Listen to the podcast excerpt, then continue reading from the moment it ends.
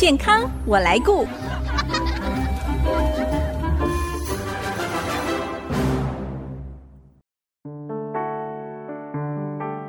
IC 之音 FM 九七点五，欢迎收听《健康我来顾》，我是代班主持人小青。今天在我们的节目中，要带大家来了解一个这个议题，就是抗老化。很多相关的议题，比如说逆龄啦，比如说慢老啊，但是要用对方式，而且最重要的是要用对健康的方式啊。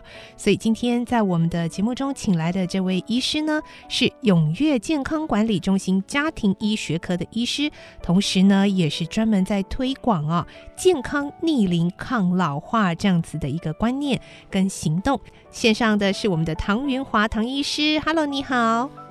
好啊，主持人小金你好，啊，各位听众朋友大家好，我是唐仁华唐医师。是，呃，唐医师，我看到在您的脸书粉砖，还有您经常在一些活动讲座中，都不遗余力的在推广这样的一个健康抗老的观念呢。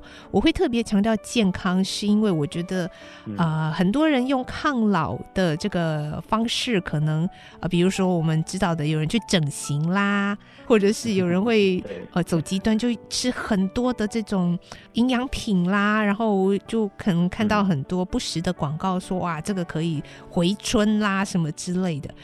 但是其实抗老真的是可以有健康正确的方式哦。好，所以一开始呢，我们就要先请教唐医师。呃，现在的人，我们的平均寿命都越来越高哦，然后进入一个高龄化的社会，可以期待的是未来的人是可以年纪活得越来越久。可是我们好像总感觉现在年轻人的身体好像不如以前我们上一辈的。我们年轻人是有老得越来越快吗？您在第一线的医疗现场上的经验跟观察也是这样吗？其实如果是讲呃年轻人来讲的话，嗯，的确啊，我看到的相对啊，他们是。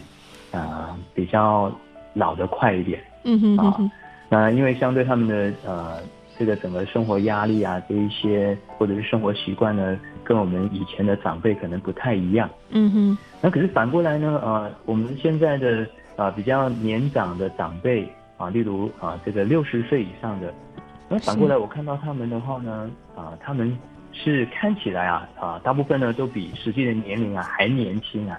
对，所以这一块的话呢，我觉得呃，反而是一个好的现象。嗯啊，就是刚刚提到啊，现在呢，随随便便都是呃，这一个可以活到八九十岁了。对啊，那如果这个随着寿命拉长啊，那身体的机能也啊可以维持的很好，然后比这个实际就是我们身份证上面的年龄啊还年轻的话呢，这不是很好吗？这个也就是我一直在推广的健康逆龄啊，就是啊，可以老得很酷啊，老得很健康。嗯，但是讲到抗老，我们就会常常啊看到另外两个感觉很类似的字哦。为什么要抗老呢？这个老到底是老化还是衰老？嗯，医师可以跟我们分享一下吗？衰老跟老化，我们到底应该怎么去区别它？衰老的话呢，呃，其实这个东西。它就是我们身体距离它整个运作停止啊，就是我们讲难听点，就是死亡的这个期限啊，有没有越来越近？嗯哼哼哼啊，所以衰老就是说，哎，我越来越老，然后呢，我离死亡越来越近了，对，然后呢，没有人可以阻挡的。那老化呢？老化的话呢，它是我们身体运作啊。功能退化的这一个速度，它的斜率，所以这个东西呢是可以调整的，嗯，而且呢，老化这个东西啊，它是比较主观的，就是说，哎、嗯，我到底有没有老化？其实很多时候他会觉得说，哎，我就是老啦，因为啊、呃，他跟假设一个六十岁的，他跟他三十岁的时候来比较，他觉得他老化了，可是他不一定觉得他衰老哦。嗯哼哼，哦，是、哦，对，是，而且老化的话呢，它可以很年轻的时候就老化了，就就可能有了，就出现了。嗯，哎，就像我刚刚讲，有很多年轻人，他现在有什么困扰？嗯，这一个睡眠障碍。嗯。啊，那为什么会有睡眠障碍呢？一方面是因为他的自律神经老化了，嗯，或者是呢他的肠胃机能就老化了，那这个呢也就影响了它的其他的功能啊。嗯哼哼哼，所以衰老跟老化是有这样子的一个区别。我们可以说。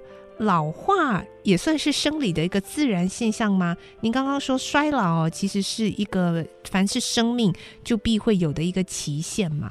那老化的话呢，其实它是一个斜率，它是可以是一种主观的比较，而且是可以改善的。那所以老化它算是自然现象吗？我们为什么要抗老化？还是说我们就啊，就是机能就退化了，我就开始接受自己这么这么嗯站不起来、蹲不下去的自己呢？衰老的话呢，的确是生理的自然现象。嗯，我们一生出来就是往死而生嘛，哈。嗯，那那个是没有办法啊抗拒，没有办法去避免的。可是呢，老化就不一定啊。嗯哼，啊，老化的话呢，它不一定是生理的自然现象，因为这个东西的话呢，它可以是我们可能平常啊没有好好的照顾好身体，或是刚刚讲的这一个生活形态不是很正常，嗯，那可以是短暂的一个状态啊，让我们的身体机能老化了，嗯嗯嗯，啊啊，所以它是可以逆转的，有很多人把这个。抗老化医学跟抗衰老医学呢搞混了，怎么说呢？呃，抗衰老医学啊，其实它就是把我们啊、呃、身体停止运作，就刚刚讲的死亡的期限呢往后推，把寿命延长是没有错，可是不一定是把我们身体的机能改善哦。嗯，所以抗衰老通常你会想到的什么呢？啊，长照。啊，政府现在在推的长照啊，然后呢，还有呢，啊，这个啊，安养院啊，啊，护理之家啊，啊，或是老人医学啊，这些啊，都是啊年长者啊专属的啊，就是因为他们已经离死亡越来越近了。可是呢，抗老化医学不是啊，啊，抗老化医学的话呢，它就是去改变、改善了我们身体。机能退化的斜率，嗯，这个东西的话呢，其实只要过了青春期就可以开始用了。哦，可以这么早超前部署？我，我不是说一定要拿了这个啊，敬老卡啊啊健康卡我才可以用啊。其实很早啊，其实我就可以针对刚刚讲，例如刚刚提到的这一个自律神经啊、肠道机能啊，我就可以开始做抗老化了。原来是有这样子的一个分别哦，这就让我想到我们在前几次的节目中有特别聊到了这个百岁人瑞哦，这个世界蓝区，他们其实就是在过着一个抗老化的生活。如果照刚刚啊唐医师的分享，虽然他们的这个衰老，就是他们都已经。九十七、九十八岁，他们的身体是有一个衰老的期限，但是呢，他们的身体的老化程度却是比同龄来讲是非常非常慢的。他们的肌力还很强，还不用那个坐轮椅，都可以自己爬坡。对，没错，他们是。啊，活得非常有尊严啊，活得非常酷，非、嗯、非常健康的。是，那这一些呢？其实我刚刚这一点也是非常的呃惊讶。原来我们不是说要等到那个敬老卡才 才要开始来抗老，过了青春期就可以开始运用一些健康的观念跟方式来进行抗老化哦。好，这个阶段我们先跟唐玉华唐医师聊到这里，下个阶段我们再来听医师的分享。怎么样来抗老化呢？休息一下，待会回来。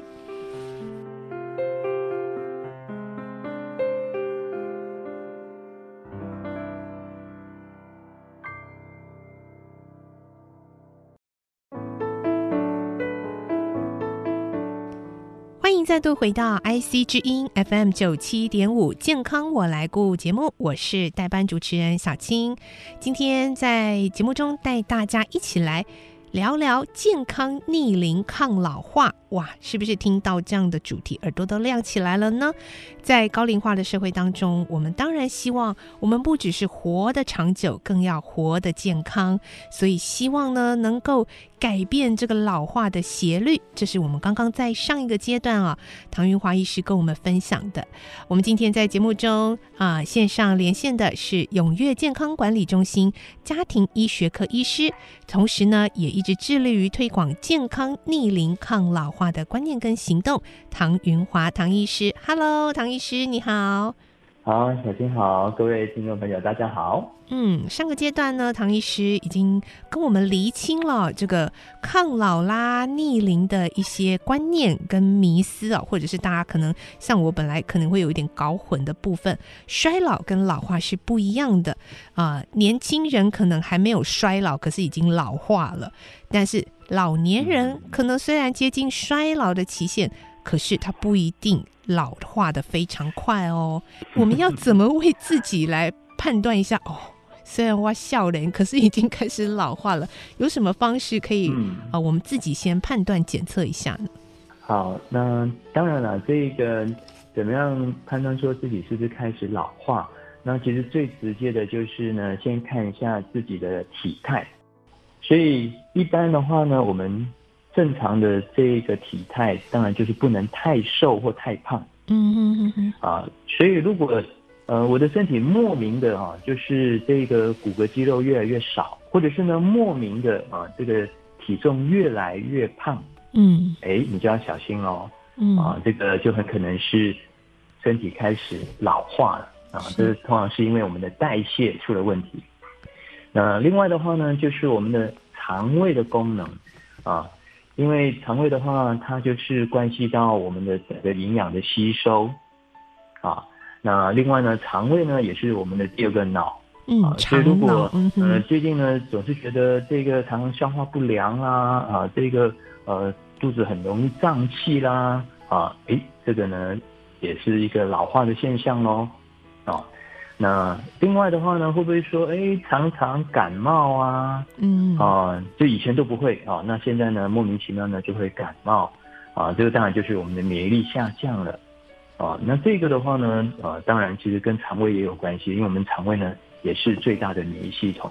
是。啊，那另外如果啊这个最近啊容易打瞌睡啦，啊，容易疲惫啦，啊，例如说以前啊这个熬夜一天，哎，只要隔一天有充分休息，他又啊这个充电充回来，可是现在可能要充个一两个礼拜啊 才充得回来啊，那就也是代表说身体啊也开始老化了。嗯，那另外的话呢，当然就是跟我们的神经系统有关系的，例如啊这个睡眠睡得好不好啊？以前呢就是不用闹钟啊就可以自己醒来，那现在呢可能啊那个闹钟按了好几次都还没有醒来，还是醒不来。又或者是呢以前呢。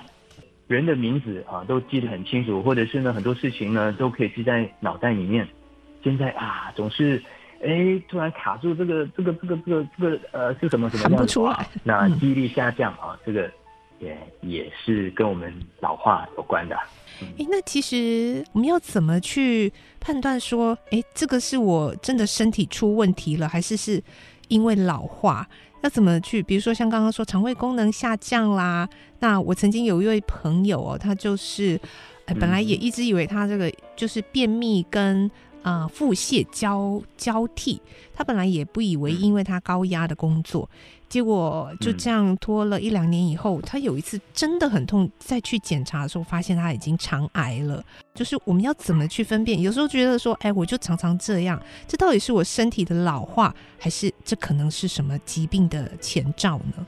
其实这个当然就是啊。呃要看看自己的症状啊、呃，是不是已经持续了很久？嗯哼啊、呃，我们所谓的很久，就是至少持续了三到六个月，嗯啊、呃、都没有进步啊、呃，这是一个时间上你可以评估的。嗯啊，那另外的话呢，当然呃，最好还是要寻求专业的医疗咨询啊，那就是必要时啊，像刚刚讲啊，小经理讲的那个 case，嗯，他的话呢，呃，理论上他如果一直反复的。啊、呃，这个我们讲的排便啊习惯呢有异常的话呢，嗯、至少他要去看一下这个肠胃科吧。嗯哼哼，照照肠镜，然后经过这个肠胃科医师专业的判断哦，必要时啊，他应该也要做一些检查，嗯，啊，因为这样子的话呢，才有办法去排除是不是有这个疾病，或者是呢有这个器质性的一些病变，嗯，是。所以如果这一些呃该做的这一些检查，然后呢呃这个专业的咨询都做了，哎，都没有看到什么。不好的，哎，也许啊，进一步啊去做一些功能医学检查来协助啊，嗯啊，确认说呢，是不是单纯是这个啊器官，或者是呢我们讲的肠胃功能它老化了啊，这是有一些检查可以啊去检验的。嗯，所以真的是不要嫌麻烦哦。台湾已经医疗环境这么方便，如果真的有一些身体的状况，还是像刚刚唐医师建议的啊、呃，如果可以的话，就去做啊、呃、这个相关这个门诊的这个诊查，让专业的医生来协助你判断哦，帮你排除一些器质性病变的可能。那如果真的都排除了，好，那就是要专心的来研究一下怎么样抗老化喽。那是不是可以跟我们分享抗老化可以从哪些方面来着手呢？这个的话呢，我自己啊就会把它归纳成啊、呃，这一个啊、呃、用净化赋能的方式。嗯，什么意思呢？净化赋能啊、就是呃，我们身体啊，其实它就是需要达到一个平衡。它就可以自我疗愈了哦，是。啊，那我所谓的平衡是什么意思呢？就是那具体来说的话呢，我会把它分成六大招啦。啊。那第一招的话呢，就是啊，我们身为人啊，其实最关键的就是我这个脑袋啊里面呢是怎么样想，因为我们是有思想，我们是有大脑哈 啊的一个啊生物嘛哈。怎么样呢？就是啊，要有正面啊，我们讲相由心生啊，适当的舒压。那第二点的话呢，啊，可以啊去注意一下这个生理时钟啊，生理节律呢有没有规律？其实二零一七年诺贝尔得奖组呢，他们啊就是发现了我们人体啊每个细胞呢都有生理节律、生理时钟，就是我们老祖宗讲的啊，日出而作。日落而息，这一些所谓的老化的症状呢，都是因为啊这个生理时钟混乱了。啊，第三个的话呢，就是当然要有适量的运动。运动，我为什么要强调适量呢？因为过多过少的运动，其实对身体来讲都不好。哦、是很多人觉得说，哇，我就是要呃这个做到最极限啊。其实太过量的运动呢。对身体来讲，反而啊、呃、是一个压力。我是处于一个逃难的模式。那什么叫做适量？当然就是呢，我做了这个运动过后啊，不管是有氧或无氧的啊，那我是啊这个可以讲话，然后呢有流汗，可是呢不至于说我做这个运动呢，我还可以再唱歌这样子啊，非常的 easy 啊。那当然那个量强度就不够了。嗯哼哼。啊，那也不是说做到呢，我就是整个人啊很喘，然后呢啊这个。啊，运动完过后呢，都要休息好几天才可以恢复。Oh. 啊，所以就是取一个 balance 啊。嗯。好，那第四个的话呢，就是要有一个精准而且均衡的营养。那我们知道呢，啊，都在啊强调说我们啊这个营养要均衡啊，说啊每日五蔬果啊。那其实这个不太容易做到啊，尤其是现在整个这一个啊高压的一个生活啊工作这些。啊，所以我会鼓励说啊，如果可以，当然就是尽量吃圆形的食物。嗯，除了这个以外呢，有机会啊，可以抽个血看一下自己这个体内的维生素 C 呀、啊、D 呀、或者是呢，像一些抗氧化的维生素，这些呢到底够不够？像我自己的话呢，大概就是半年一年呢会做一次检测。嗯，啊，那哪里不足，我就啊直接补充。嗯，啊，就是用营养食品来补充。是啊，这是非常。精准的一个做法，而且可以做到均衡。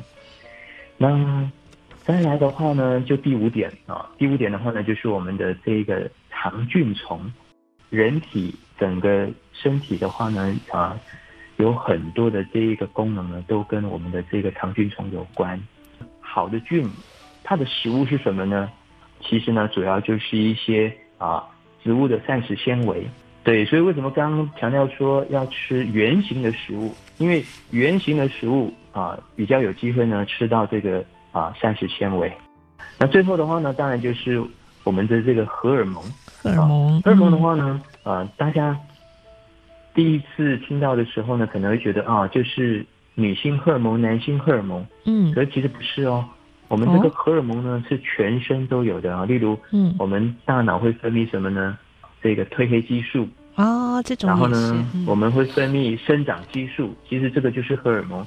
它包含甲状腺、胰岛素啊，肾上腺分泌的这些荷尔蒙，这一些的话呢，其实呢都会跟我们的整个身体的机能息息相关。所以以上六点啊，可以适当的去做一些调整的话呢，相对的话呢，就比较能够健康逆龄、抗老化了。是哇，今天我们的节目当中呢，听到了唐医师这么细心的告诉我们很多抗老化的这个观念，然后甚至是实际的做法，尤其刚刚最后的这个净化赋能六大招，让我们一起能够正确的健康逆龄抗老化。我们再次谢谢唐玉华唐医师，谢谢。啊，谢谢啊，小金，谢谢各位听众朋友啊。那当然，如果各位啊、嗯。呃、有兴趣再啊深入的去了解啊这个健康逆龄的话呢，也欢迎各位可以、呃、加入我的加入唐医师的粉专啊啊，对，就是你可以搜寻啊唐云华医师健康逆龄 Go 啊，我们一起来健康逆龄，拜拜，是，谢谢医师，拜拜。